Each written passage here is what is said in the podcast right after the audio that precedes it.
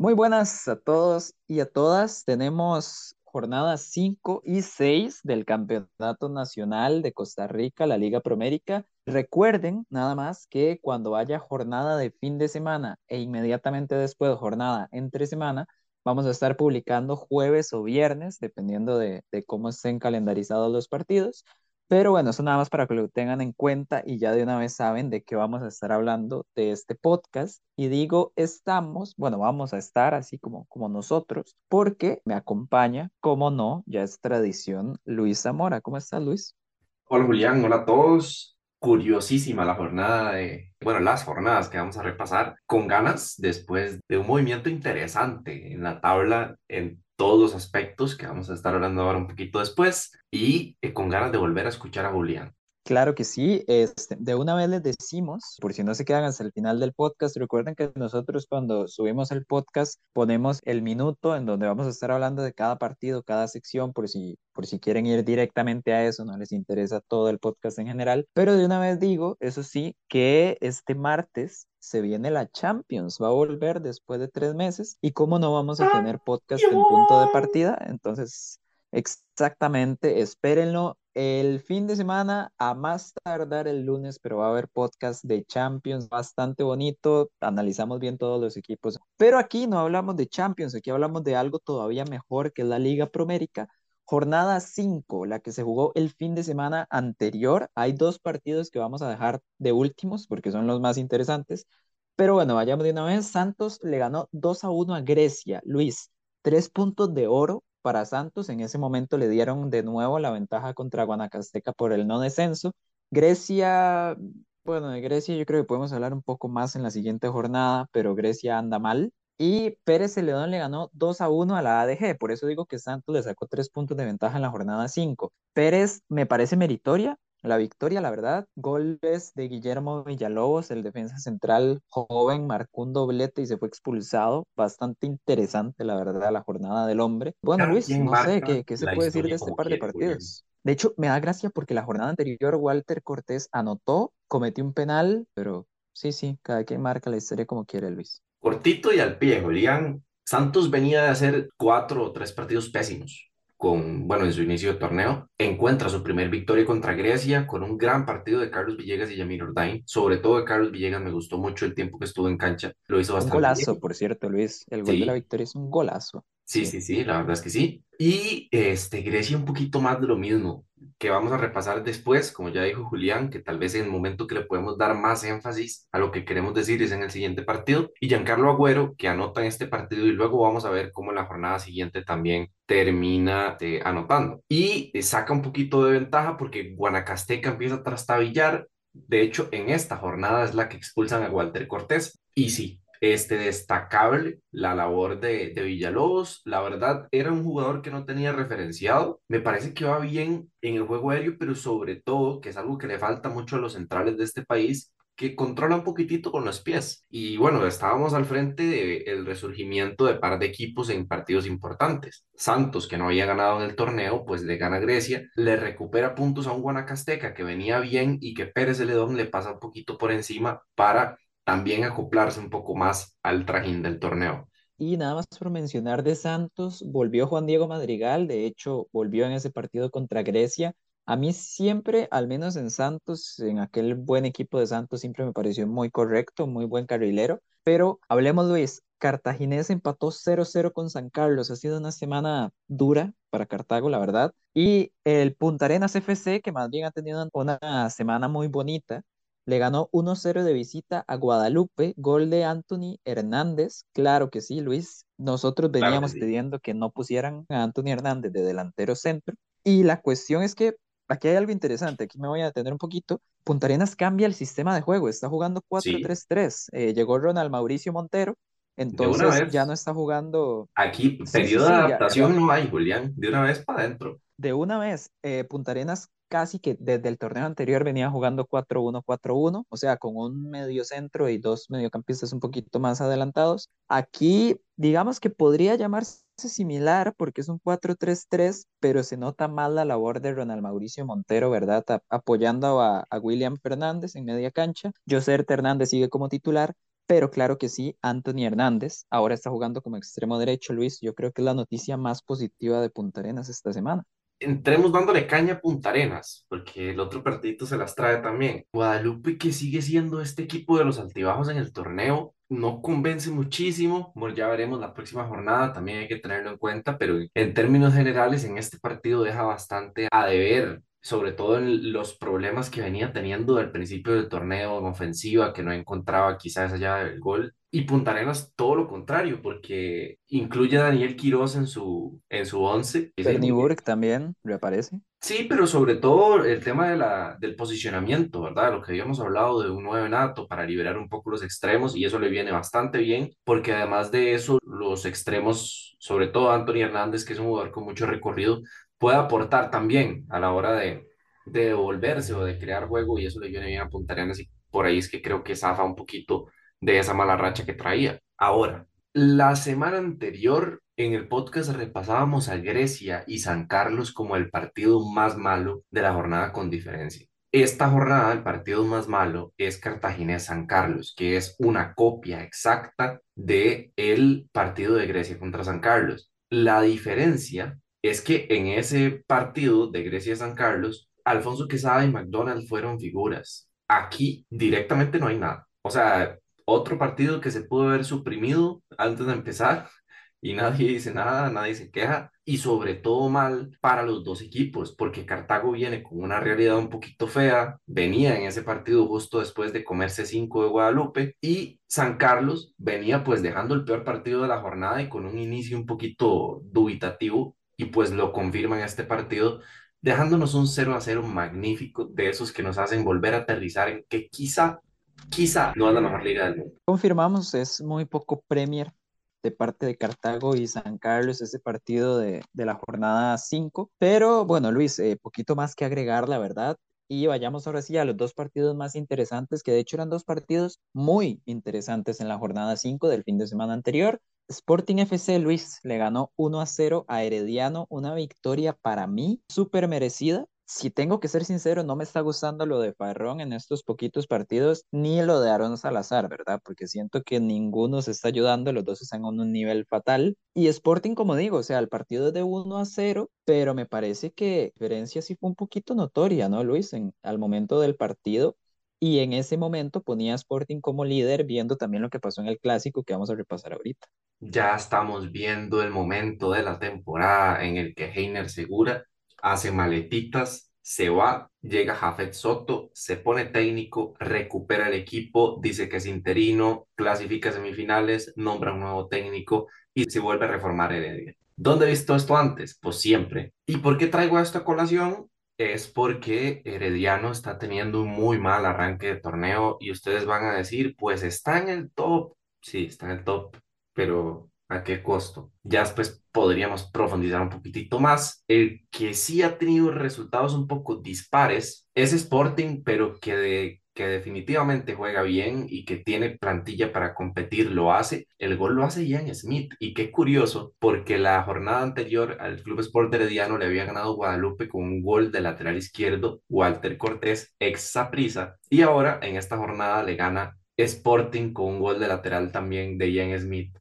ex alajuelense. ¿Qué pasa también con Saprissa alajuelense? Bueno, que se enfrentaron, ahorita lo vamos a repasar, pero muy destacable lo de Sporting, que en ese momento se ponía como líder del torneo. Exactamente, Sporting se ponía como líder del torneo, muy meritorio además. Jugó Galero como delantero centro, me parece que no había jugado de titular hasta ese momento con Sporting. Y el último fichaje de Sporting, que justo venía saliendo de Heredia, Ariel Soto, jugó también ese partido y de hecho jugó también el partido de la jornada siguiente. No está Denis Castillo en este momento, así que no creo que vaya a ser titular fijo, pero bueno, por ahí Ariel Soto ha estado sumando minutos desde que llegó a Sporting. Y nos vamos ahora sí, Luis, al clásico. Saprissa empató uno a uno con la liga en la cueva. Gol de Carlos Mora al minuto 5. Yo personalmente, sin ser aficionado a ninguno de los dos equipos, me pareció mejor la liga. De hecho, ese 1-0 debió haber sido muchísimo más, pero si la liga no aprovecha, aparece Kendall Waston, no puede ser posible que te hagan tres cabezazos en una misma jugada, balón parado, y menos con Kendall Waston en contra, que termina, pues bueno, anotando al minuto 51 del primer tiempo y luego no se movería más el partido, se embarró bastante, hubo mucha falta, muchas patadas de parte de los dos equipos, hay que decirlo. Y al final, Luis, terminamos con un clásico que esa prisa sobrevivió 70 minutos más o menos con un jugador menos y que no saca muchas cositas, yo creo, de ninguno de los dos equipos. Es un clásico muy Justin Campos, pero vamos por partes. Primero destacar que yo sé que a Julián no le gusta meterse en polémicas, entonces el que se va a meter en polémicas soy yo. El pésimo trabajo arbitral, la expulsión de Ariel Rodríguez, bien, o sea, eso es indiscutible, pero hay otros aspectos del juego que eh, no fueron muy claros. Se dejó jugar mucho, quizás jugadas que parecían de amarilla. No sé si fue Tejeda o Josimar Alcócer, la verdad no me acuerdo muy bien, que le mete una patada a Justin Salas sin disputa del balón y le sacan amarilla al frente del cuarto árbitro, que eso era expulsión clara. Algunas situaciones con jugadores de esa si no me equivoco, David Guzmán con una acumulación ahí de faltas importantes y demás. O sea, un trabajo medio cuestionable. Inicia ganando la liga con Carlos Mora. Dios mío, Carlos Mora poseído por el espíritu de Pelé. ¿Cómo, cómo está jugando? Sí, el inicio de temporada es buenísimo. Increíble, porque empezó jugando por banda derecha y en ese momento estaba jugando Jeffrey Valverde y lo, o sea, lo, lo, lo jodió, lo tuvieron que cambiar. Y luego en el segundo tiempo, esa prisa ahí como que reformuló un poquito, mandando a Justin Salas a la izquierda y por ahí este, también Carlos Mora siguió haciendo daño fue el mejor del partido con diferencia abismal sobre cualquiera. Y por ahí va la, la, diferencia del partido. A mí me parece que el juego estuvo muy poco claro, muy ensuciado y Carlos Mora fue el que marcó la diferencia del partido y por ahí fue que la liga eh, creó más peligro y fue un poco mejor. Pésimo el partido de Venegas, no me gustó para nada el partido de David Guzmán que venía siendo figura. Chamorro, ¿qué hablamos de Chamorro, Julián? Porque yo no sé si hablar positivamente o no. Yo, Yo prefiero, positivamente, Luis. yo prefiero que le hagan un gol de los tapadones que hace y que no se coma la jugada que se Es come. que, es que achacarle el primer gol solo a Chamorro me parecería No, no, no, no, también. estamos de acuerdo. Ahí hay responsabilidad colectiva entre Escobar, Guaston y Chamorro, pero es que, que te hagan un gol de saque de puerta, primero que hace un portero en el área pequeña en un saque de puerta. No, y, y lo peor es que es justo cuando viene llegando Esteban Alvarado ese error. Yo llegué a preocuparme un poquito. Sí, yo llegué a preocuparme, ya después Justin Campos salió en rueda de prensa diciendo que él respalda a Chamorro Y y me parece el bien. partido de siguiente. Sí, sí, a mí, a mí también me parece muy justo, porque, pero bueno, digamos, después de lo que le hicieron a Brian Segura en Heredia con Esteban Alvarado, tuve miedo. Pero, pero no, no, yo de momento parece que se respalda a Chamorro, pero sí, sí, eh, ese tipo de jugadillas como que preocupan Es, por él. es, y de hecho termina no- nominado por FUTV a jugador del partido. Puedo entender por dónde, porque eh, si la liga no amplía esa diferencia, evidentemente es por Chamorro, que tiene un partido muy, muy bueno después del error, pero tampoco se puede tirar tanto para arriba porque este tipo de jugadas son las que cuestan títulos. Ahora, no hay que tirarle mucho, lo hace bastante bien. Y nada más para destacar algún aspecto que se nos esté quedando antes de pasar a la siguiente jornada. Los cambios de Justin, maravilloso y no maravilloso, porque en algún momento encuentra la facultad de con un hombre menos hacer las modificaciones tácticas necesarias. De hecho, termina jugando con un punta y pasando a un 4-4-1 en algún momento cuando inicia jugando con un 3-5-2. Y esos son ajustes tácticos durante el partido. La, el recorrido que tenía que tener Álvaro Zamora y Jeffrey Valverde fue, fue más de lo normal. En momentos tenían que ser una línea de seis muy importante para contener sobre todo los ataques por banda de la liga y de Carlos Mora. Y ya después vuelve a pasar a línea de cinco metiendo a Gerald Taylor. Por ahí quizá peca en los últimos cambios, sobre todo sacar a Mariano para meter a Angulo dos minutos y medio. Es un poco un cambio burla para Angulo porque no va a entrar a hacer nada y para Mariano pues es tal vez quizá quitarle una oportunidad de, de marcar la diferencia con algún tiro libre o algo así por el estilo. Es un cambio innecesario totalmente, pero, pero bien, o sea, él, mismo se encarga de tácticamente devolverle un partido a prisa que los primeros 25 minutos parecían perdidos. Bueno, sí, esa es la realidad. El inicio de esa prisa parecía totalmente perdido. Al final rescata un que viendo el trámite del partido no está tan mal. Y eso sí, parecer hay un problema. eh, algo le tiraron, no estoy seguro bien, pero algo pasó con la delegada de una FUT que, eh, bueno, Saprissa lo sancionan, no puede jugar el siguiente partido en el Ricardo Saprissa, sino que va a tener que buscar una sede. Ese partido va a ser contra Cartago, pero va a ser hasta después, porque ahorita nos vamos a meter con la jornada 6 Repasemos rápidamente, Luis. Sporting llega como líder en solitario, ahora sí, con una muy buena victoria contra Heredia. Saprissa y la Liga vienen detrás y muy por encima del resto de equipos. Herediano y Cartago no convencen. Punta Arenas vuelve a ganar al fin. Y Santos le saca una ventajita de nuevo de tres puntos a Guanacasteca. Así llegamos a esta semana, a la jornada 6. Y entonces Luis se enfrenta Herediano contra Santos y Guadalupe contra Grecia. Herediano le gana 2 a 1 a Santos, vuelve Yeltsin Tejeda, anota cuando Heredia estaba peor, eso es lo que hace un líder, y al fin, al fin, Jesús Godínez anota un gol. Por primera vez no sé en cuánto tiempo, pero bueno, esa es la realidad. Carlos Villegas también anotó un gol, de hecho era el 1-0 para Santos en ese momento. Cosas que yo puedo decir, la defensa de Heredia, como digo, Aaron Salazar y Fernán Fairón, terribles, los dos, los dos, la verdad ninguno de los dos tiene excusa. Y en Santos siento que no supo aprovechar lo mal que estaba jugando Heredia, decidieron dar un paso atrás y es mentira que Santos tiene la solidez defensiva para aguantar tanto tiempo porque el gol llegó al minuto 14. Es mentira que tienen la solidez para aguantar todo el resto del partido un 1 a 0. Y siento que ahí se equivoca Santos, por eso le remontan. El otro partido fue una locura. Guadalupe le ganó 4-3 a Grecia de Mm, visitante. En 20 minutos el partido tenía cuatro goles. mm. Grecia recibió tres goles en 16 minutos y hasta que expulsan a Justin Daly en el primer tiempo, ya terminando el primer tiempo, yo creo que pintaba goleada, goleadísima y al final, Luis, Guadalupe termina 4-3. O sea, un partido muy cómodo, termina con diferencia de solo un gol y me parece preocupante para los dos equipos. Sí, eh, empecemos con Santos Heredia, que no hay mucho más que agregar. El partido estuvo con poca emoción en, en las áreas, me parece a mí. Y como dice bien Julián, aparece Jelsin Tejeda, que es muy importante para el funcionamiento defensivo y ofensivo de, del equipo. Puede ser que venga a aportar algo importante para que Heredia se acomode y se componga un poquito mejor también. Y Carlos Villegas, eh, que dice, bueno, yo quiero también que me nombren en el jugador de la jornada, ¿verdad? Porque ya están nombrando muchos jugadores de equipos pequeños y a mí no. Entonces él dice, bueno, pues yo quiero notar que me tomen en cuenta y demás. Me queda de ver el partido, o sea, eh, coincide con el momento de forma de estos dos equipos, me parece. Y ese Grecia-Guadalupe, cualquier persona ve un 4-3 y dice, a la puta, qué partidazo. No. O sea, fue un partido malo, malo, en realidad bastante malo.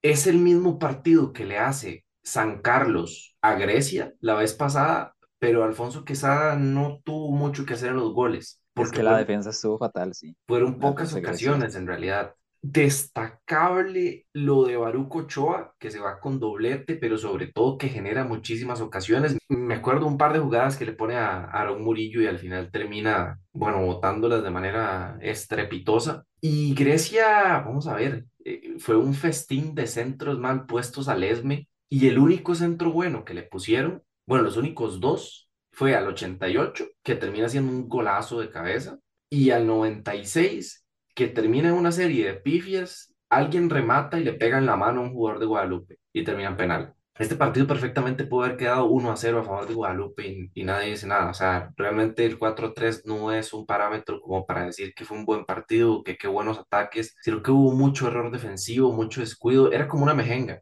Creo que así se resume un poquito. Destacar en Grecia nada más, que me parece eh, muy importante, Sebastián Suárez, que de hecho creo que él es formado como delantero o como extremo como mínimo, sale jugando lateral derecho y juega la mitad del partido con cuatro Es puntadas en la canterano. ceja. Sí, es canterano, pero juega con cuatro puntadas en la ceja en una posición de la que no se formó, con un vendaje que no lo deja ver y me parece que fue de los mejores del partido. Entonces ahí chapó por él y bueno, a ver qué pinta para Grecia, porque ya ahora sí podemos decirlo, marcha último en el torneo, ha perdido tres partidos, ha empatado tres partidos, no ha ganado y se está complicando en el descenso porque si bien hizo un buen torneo la vez pasada, empezar tan mal no le hace nada bien. Y bueno, además de eso, Luis, Grecia es el pri- primer equipo que cambia de entrenador en el campeonato, algo a lo que estamos acostumbrados, simplemente es cuestión de tiempo de ver cuándo y quién va a ser, pues bueno, resulta ser Grecia. Es cierto, el torneo pasado de Grecia estuvo luchando por la clasificación, pero me parece más por la mediocridad del campeonato en general que porque Grecia estuviera haciendo un buen trabajo. En este torneo no está haciendo un buen trabajo, como dice Luis, no han ganado y la directiva decide destituir a Gabriel Simón, lo va a reemplazar por el momento José Araya, que José Araya era el asistente técnico de Johnny Chávez cuando Grecia estaba en su mejor momento y cuando Johnny Chávez tuvo los problemas de salud, en paz descanse, José Araya fue el que tomó las riendas del equipo en aquel momento. Luego llegó San Román y de nuevo cuando se fue San Román y antes de que llegara Gabriel Simón, José Araya tomó las riendas del equipo. Entonces digamos que ya es alguien de la casa y alguien que está acostumbrado a hacer esta clase de cosas que no necesariamente es algo bueno, que tenga que estar llegando un entrenador interino. Pero bueno, ese es el caso con Grecia, el caso con Herediano, Guadalupe, Baruco Ochoa, que lo destacamos y de hecho fue el jugador del partido. Jugó de titular y le dieron la oportunidad por Josimar Pemberton, que bueno, la verdad es que así es como se toma una oportunidad, por lo menos, y Pemberton venía fallando muchos goles, hay que decirlo. Entonces, bueno, la situación con los equipos es esa. Pasemos a los siguientes dos partidos, Luis. La ADG, ay, la ADG, Luis. Vea, yo aquí, yo sé que deberíamos hablar de la madre, la Pampa. ¿qué sería de Punta Arenas con Horacio Esquivel, por el amor a Jesucristo? es que, Julián, ¿qué sería de cualquier equipo nacional con Horacio Esquivel?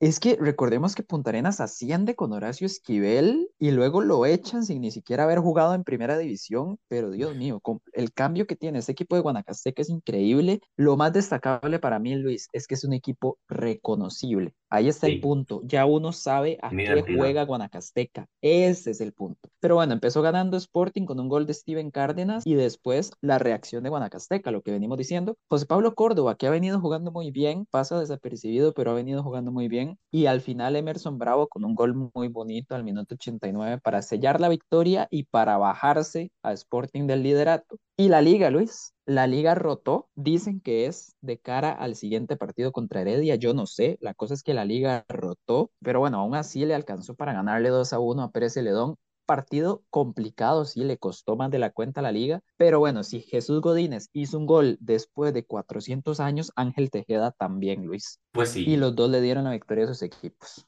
Cositas, cositas, cositas. Ese Guanacasteca Sporting fue un buen partido, en realidad cuando empieza a ganar Sporting, yo ya me estaba haciendo ilusiones de las cositas que iba a hacer en el podcast. Estaba jugando muy bien y el segundo tiempo entra un poco desenchufado. Ahí encuentra un poco más su identidad actual y tal vez su carácter que está caracterizando Guanacasteca en, en este torneo. Cuando empata hay como un lapso de 20 minutos en el que el partido está de ida y vuelta. Muy, muy bueno. O sea, cualquiera de los dos equipos podía ponerse por delante, logra el gol Darío Castillo, que es el segundo, y en la jugada después se expulsa Ariel Soto. Hay una serie de como de jugadas disputadas por ahí, sucede lo que sucede y el partido como que ya pierde su ritmo, Guanacasteca aprovecha en un contragolpe, hace otro gol y se acabó la ilusión del Sporting pero es un partidazo. De verdad, yo creo que fue el mejor partido de la jornada. Y Guanacasteca que, que sale, que evidentemente ya no solo está peleando por salir del descenso, sino que está a dos puntos de zona de clasificación y por ahí se puede convertir intentando hacer una cosa, pues por rebote o por inercia haciendo otra. Y Alajuelense, que recupera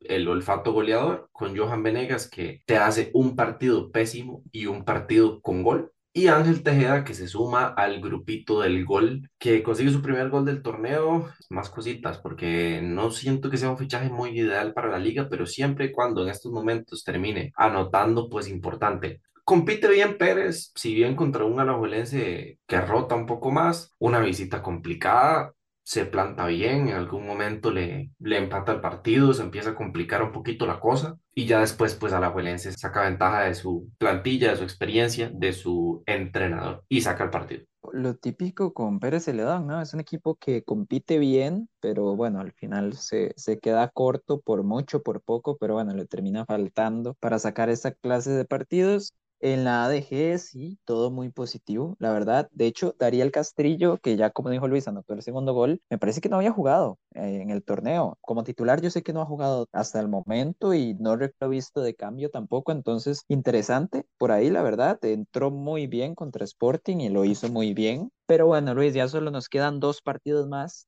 Punta Arenas, yo no sé, es que yo no sé hasta qué punto lo de Héctor Trejos habrá influido, qué será la cosa, pero desde que echaron a Héctor Trejos, no, hay no tenemos nada contra el hombre, pero bueno, de que lo echaron, Punta Arenas gana. Y de nuevo, Anthony Hernández, jugando de extremo derecho, anota un doblete. Punta Arenas 2-0 Cartaginés. De Cartago no juega Marcel Hernández, decisión técnica de Paulo César Guanchop, increíble, la verdad, bastante sorprendente. Y San Carlos empata 0 a 0 con Saprissa, un partido A ver, yo no lo vi muy entretenido, tampoco un bostezo como otros partidos que hemos tenido en el campeonato, pero Luis, siento que este empate y el empate contra Santos son las cosas que Saprissa no debería permitirse si quiere ser líder de fase regular. 11 partidos tiene San Carlos de no ganar, 3 empates a 0 al hilo, antecedidos por una derrota 4 a 1 con la Liga y una derrota con Heredia. Este equipo no le gana ni a las Panteritas de Poás. Luis lo dice porque es jugador de las Panteritas. No, eh, si yo hubiera sido jugador de las Panteritas, San Carlos no la ve.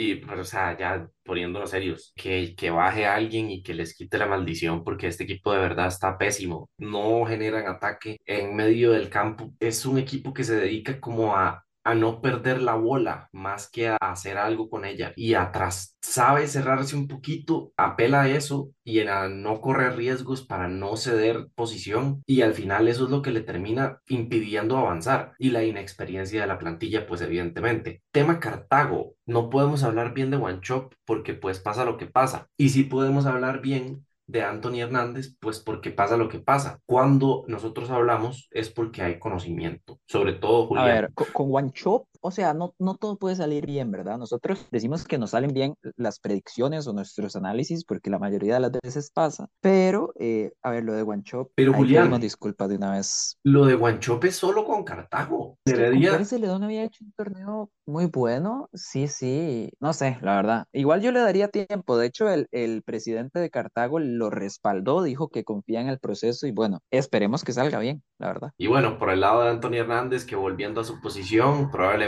vuelve también a su mejor nivel y pues importante para él, importante para la selección, para su futuro. Ojalá lo aproveche. Un poquito hablar de esa prisa. Me parece un poco curioso ya el hecho de que Cristian Bolaños no esté ni siquiera tomado en cuenta, sabiendo que quizás Zamora está flaqueando un poquito, Paradela no está en su mejor momento goleador, que Javonis no es quizá la opción favorita del técnico, que Orlando eh, Sinclair y que hay necesidad arriba y que ya se supone que el problema está solucionado. Me sorprende un poco, pero bueno, esa prisa sigue, solo ha recibido un gol en el torneo, sigue invicto, pero tiene tres empates. Eh, entonces, por ahí se puede mejorar un poquito más pues no hay ningún problema. Y Julián, yo creo que es momento de repasar la tabla. Claro que sí, es momento de repasar la tabla tras este empate de Saprissa y San Carlos, que fue el partido jugado el jueves, el que cerró la jornada 6. Alajuelense recupera el liderato, me parece justo, me ha parecido el mejor equipo del torneo hasta ahora, tiene 14 puntos. De acuerdo. Saprissa y Sporting tienen 12 puntos, pero Saprissa tiene mucho mejor diferencia de gol. Para ser exactos, 6 goles de ventaja le lleva Sporting. Herediano tiene 10 puntos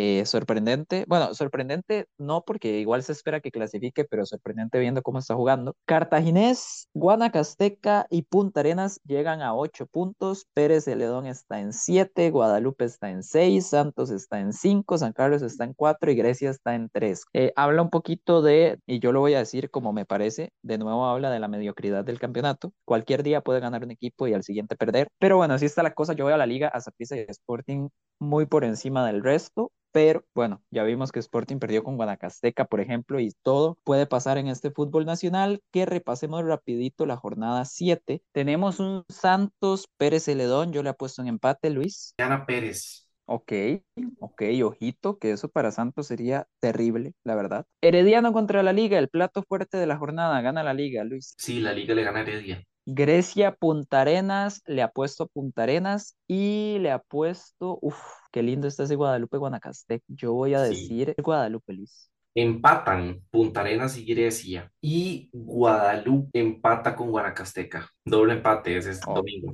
El día lunes tendríamos un Sporting San Carlos. Yo le apuesto Sporting. Esperemos que San Carlos no vuelva en partido, por favor. Que gane o que pierda. Que, sí, sí, es que San Carlos, yo no sé, ya, ya Luis dijo como que es un equipo como que no da ganas de ver y lo peor es que contra quien sea que juegue como que le inyecta ese mismo sentimiento, no sé, es terrible, pero bueno, esperemos que pase algo con San Carlos. Y Saprissa Cartaginés, que es el otro plato fuerte, eh, para mí va a ganar Saprissa, Luis. Gana Sporting y gana Saprissa. Pero bueno, eh, Luis, nos falta repasar el jugador de la semana. Yo lo tengo clarísimo, pero le voy a dar chance a que lo diga usted primero.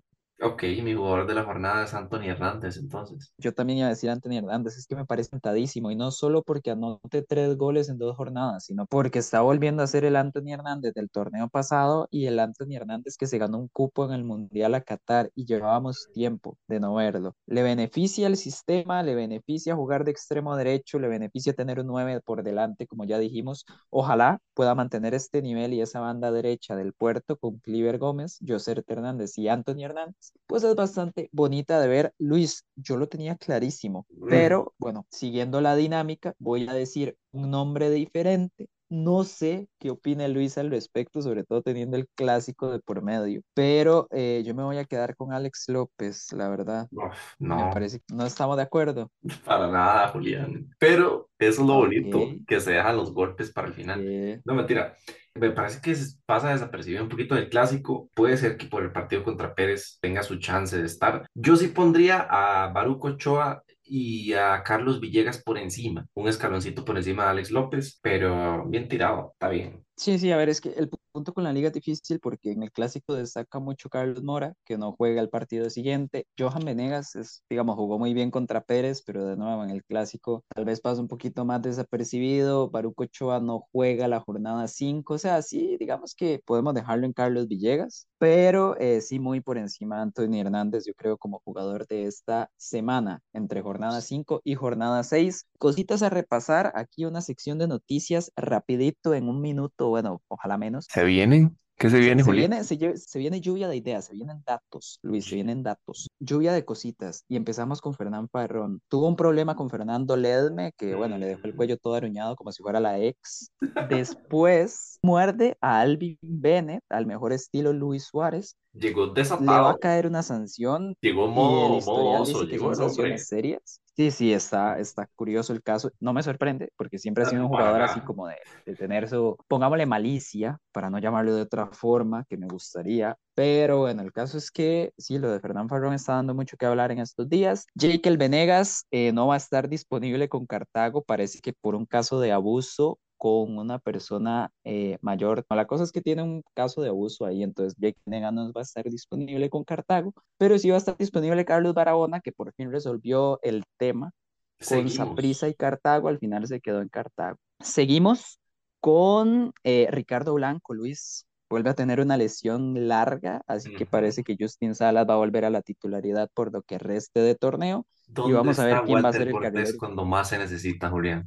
Walter Cortés no se necesita, Luis. Ahí está el detalle. Efectivamente. No, no se necesita. Efectivamente. Y la última gran noticia, Luis, es lo de la comisión de arbitraje, ¿verdad? Nosotros, bueno, a mí no me gusta meterme en polémicas, pero esto es algo que hay que decir. Se filtran pantallazos del chat del grupo de árbitros eh, de hecho, me parece que ya salió el árbitro. Sí, que sí, sí, sí, ya salió.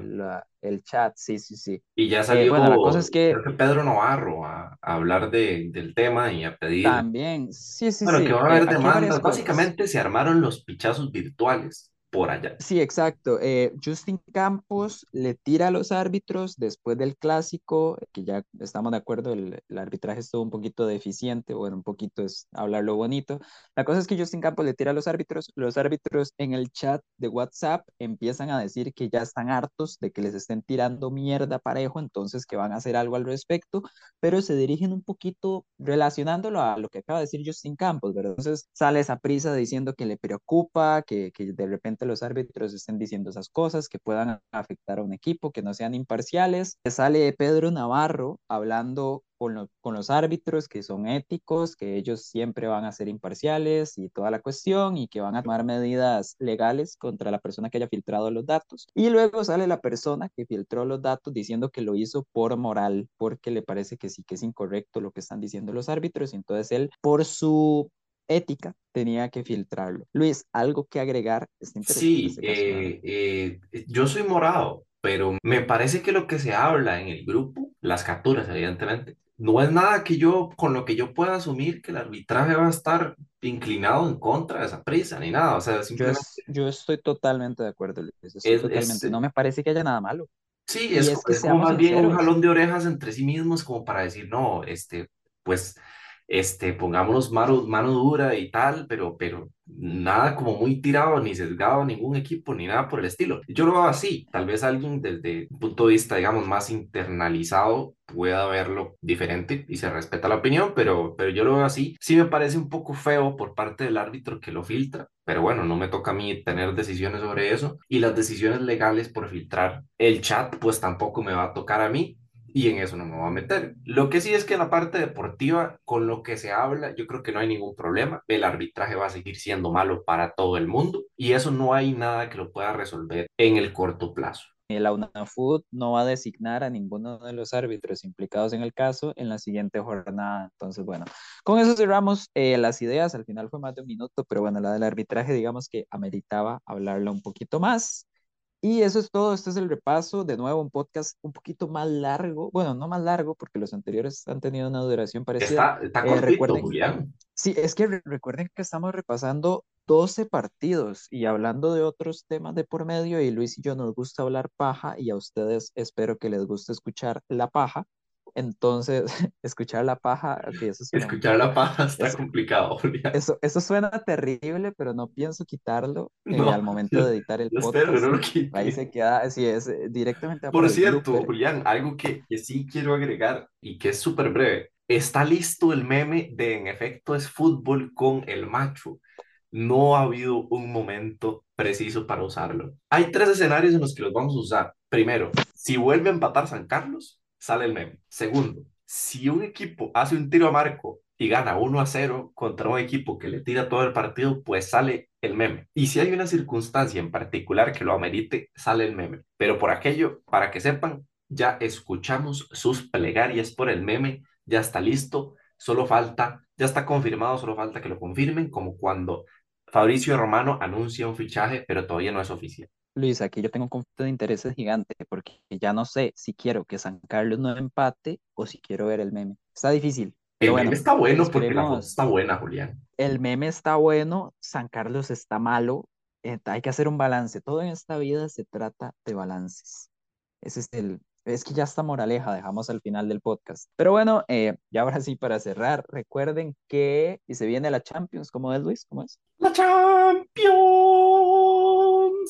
Exactamente, también vamos a subir este podcast antes del domingo, entonces también va a haber podcast del Super Bowl, que por ahí Alejandro Echandi, David Loaiza y Andrés Biaut son los encargados de esa sección. Para los que nunca ven fútbol americano o los que no les gustan las alitas, pero sí ven el Super Bowl, pues bueno, así pueden llegar y parecer que saben de qué están hablando eh, con ese podcast. Y bueno, como siempre, tenemos contenido de NBA, como siempre, el fútbol nacional no para, entonces va a seguir habiendo podcast. Y, ah, bueno, ya terminó la cobertura de Juegos Nacionales, esperamos que les haya gustado muchísimo. Eh, por ahí llegaron varios mensajes, solicitudes, etcétera, etcétera. Muchísimas gracias por seguirnos. Si tienen alguna otra idea o algo que les gustaría en el deporte nacional, pues siempre estamos abiertos a eso. Y ahora sí, eh, muchísimas gracias Luis por acompañarnos. Nos vemos hasta la próxima. Recuerden seguirnos en redes sociales también, punto de partida guion bajo CR. Chao. Hasta la próxima.